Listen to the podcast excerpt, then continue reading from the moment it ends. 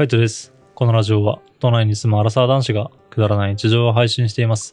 えーずーっとね、ここ最近、あの、忙しくて、まあ、あの、夜遅くに帰るのが増えています。まあ、夜遅くに帰るって言っても、まあ、10時ぐらいに家に着くぐらいかな、あの、9時ぐらいに終わってね、まあ、そこから片付けとかをして、まあ、1時間とかぐらいかかって家に着くのが10時ぐらいになるとか、まあ、そういう感じなんですけど、まあ、あの、昔に比べたらね、全然早いんですよ。本当入社した時とかなんかは、終電で帰ってとか、そういう、まあ、生活をしてたので、まあ、それに比べたらね、あの、早く帰れるようになったな、っていうふうには、まあ、思います。だけど、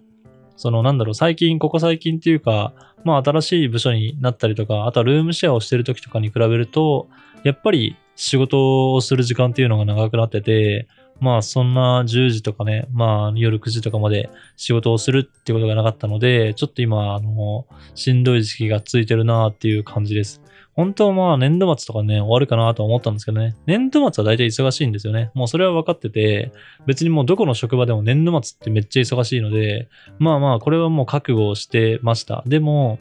4、5、6月までずっと忙しいっていうのは、まあちょっとこう予想外っていうか、なんだろうな。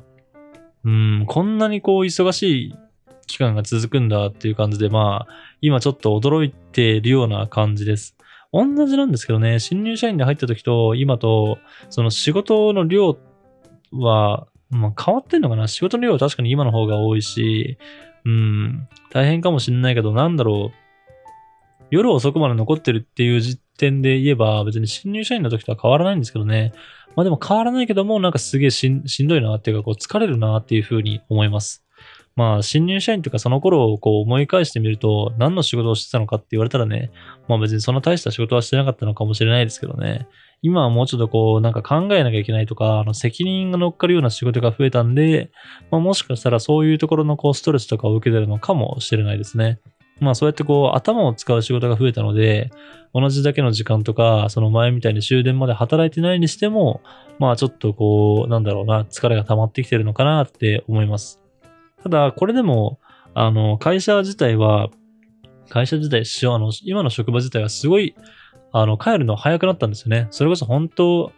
俺が入社した時10年前とか、まあもうちょっと前、5、6年前とかまでは、もう、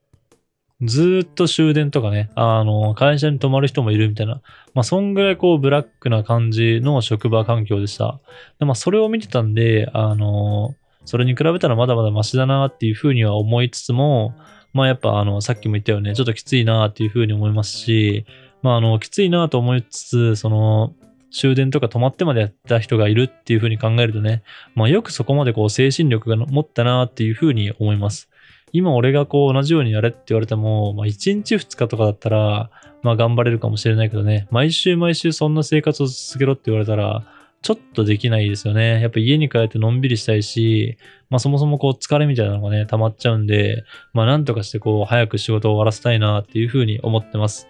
まあただこうどんどんどんどんね、仕事がこう舞い込んでくるので、まあなかなかこううまくいかないっていうか、あの、頑張ってさばいてはいるものの、ちょっとあの、仕事が忙しい時期が続いてるっていう感じですね。最近ね、やっぱこう後輩とかも入ってきて、まあいろいろこう指導するっていうタイミングが増えたのでね、あの自分自身の仕事のペースだけじゃどうにもならないですけども、ちょっとなんとかしたいなっていうふうに思ってます。まあ仕事を、あの、今こうやって残業になっちゃってるんでどうしようもないところとか、まああの、なかなか改善はできてない、より良いように、えーっと、早く帰れるようにっていうふうに改善はできてないけども、まあ本当はね、あの自分の中でこういうペースで仕事ができたらなーっていうのはあるんですよね。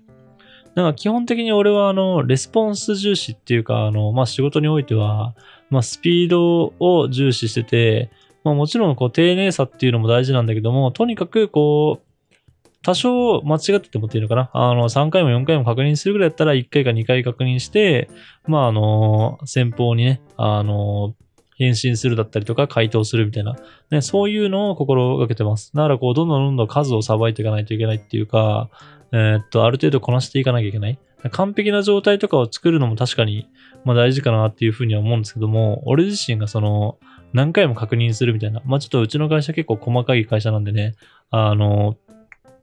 すごい、細かいところまで突っ込まれたりとか、その文章の体裁がなってないとかね、なんか日本語が合ってないとか、なんかそういうことも結構言われたりはするんですけども、まあでも、ちょっと俺はその辺に関してはあんまりわからないっていうか、考えたところであんま浮かばないなっていうかね、あの、そんなこうパッと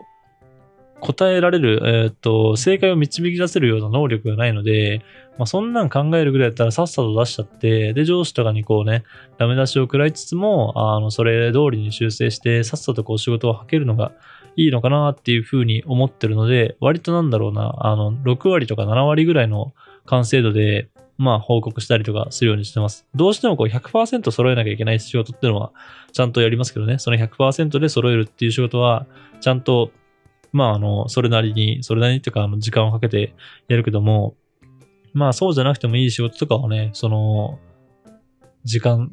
と、あとはパフォーマンス、そのどんだけの成果を求めるかっていうのは、まあ自分の中で考えつつ、それがこう正しいかどうか、そんだけの成果が正しいかどうかは、まあ人によって判断が違うところだけども、自分なりの、まあこれぐらいでアイデアは伝わるでしょう、みたいな、っていうところをこう攻めて、あの、いろいろまあ、いろ、なんだろう、資料だったりとかメールだったりとかを、まあ、するようにしています。その辺のスキルとかってやっぱすごい大事なのかなっていうふうに思ってて、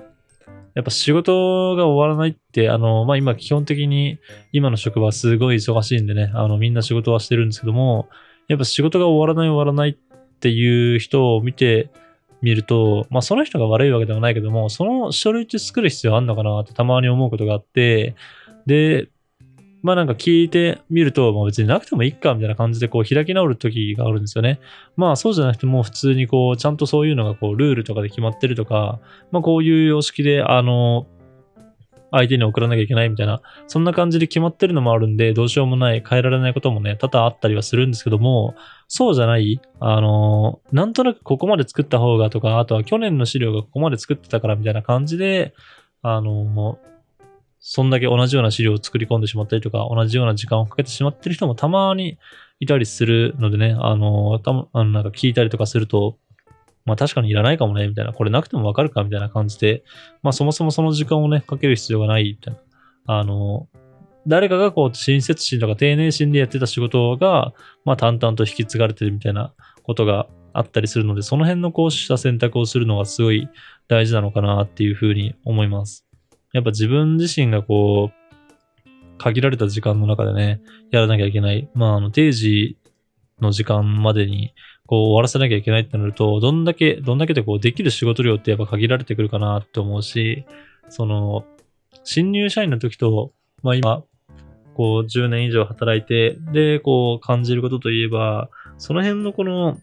取捨選択っていうのかな。なんか昔はやっぱこう先輩とかにいろいろ言われて、あの資料を作っってはいたんですけど、やっぱ自分なりにっていうか、こう、どこまでの資料を作ればいいのかわかんないんですね。あと、どういう資料を作ればいいのかっていうのが、それはそういうのが分かった、分かってなかったので、なんか無駄な資料とかも作ってたし、まあ、はたまたこう、資料を作った方がいいものの、その情報が足りなくて、あの、問い合わせが来たりとかして、結局、自分があの、今までかけた時間以上に、まあ、時間かかってしまうみたいな、なんかそういうこともありました。だからその辺の無駄とかが、すごいどんどんどんどんやっぱあの働いていくとね、あの必要な資料とかが分かってきて、最低限ここだけは抑えなきゃいけないとか、この辺はもうざっくりでいいとかね、あの現場合わせだったりとか、あとは少しずつこうやりながらこの辺は組み立てていこうみたいな、なんかそんな感じで仕事のやり方以外にも抑えなきゃいけないポイントだったり、手を抜けばいいポイントみたいなのが分かってきたので、まああの、なんだろうな、今のこんだけのね、あの仕事量とかをこなせてるのかなとは思いますけども、やっぱちょっとその辺のスキルを、ま身につける、その辺の取捨選択をするっていうのはすごい大事かなっていうふうに思います。それがなかったら、まあ今頃ね、同じような資料作りとかをしてたら多分終わってない、もっと終わってないかなっていうふうに思います。なんか知んないけど、今年はすんごいんですね、仕事の量が。まあ今同じ部署の人が一人減ってしまったっていうのはあるかもしれないけども、ちょっと異常なぐらい、あの仕事の量が、まあ溜まってきてて、まあ一人減った分のね、その、勤務時間っていうのかな、普通にこう一人働いてれば、えっと8時間かけることの20で、まあ160 160時間かなあの、20日、8時間かける20日で160時間ぐらいは多分勤務としてあの働けるんですよね。そんだけの時間を他の人のメンバーでこれ割り振らなきゃいけないってなるんで、まあ必然的にその、今働いてる仕事の時間での、なんだろうな、効率性みたいなそういうのも求められるし、まああとは、その時間内で終わってなかった、時間内で終わりきらない分に関してはやっぱ残業しなきゃいけないみたいな、まあ、そういう感じでこうどんどんどんどんなんだろうな、人手が、まあ、いなくなってる人手不足っていうのは続いてるので、もっともっとこうね、あの、いらないもの、いるものっていうのを選択して、いろいろこう切り捨てていかなきゃいけないなっていうふうに思います。まあ、それの、なんだろうな、やる方法っていうか、あの、取捨選択をするように、できるようになるためには、まあ、一個は本当、経験しかないんですけどね。あの、いろいろ経験してみて、で、これがいるとかいらないとか、そういうのがね、分かってきたら多分、あの、もっともっとあの、自分で取捨選択できるのかもしれないですけども、まあなかなかこう経験を積むって最初の方はできないので、も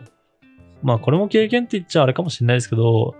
なんか、資料とかが必要って言われてみたら、ここまで作んなきゃっていうふうに思ってるかもしれないけども、ちょっとこう手を抜いてみるとかね。なんかその手を抜いたところで、まあ向こうから何も言われてこなければ、まあ別にその程度のクオリティでいいんだなっていうふうに思うし、まあそれでこう自分の評価とかはね、下がってくるのかもしれないけど、まあ俺は割とその辺気にしないで、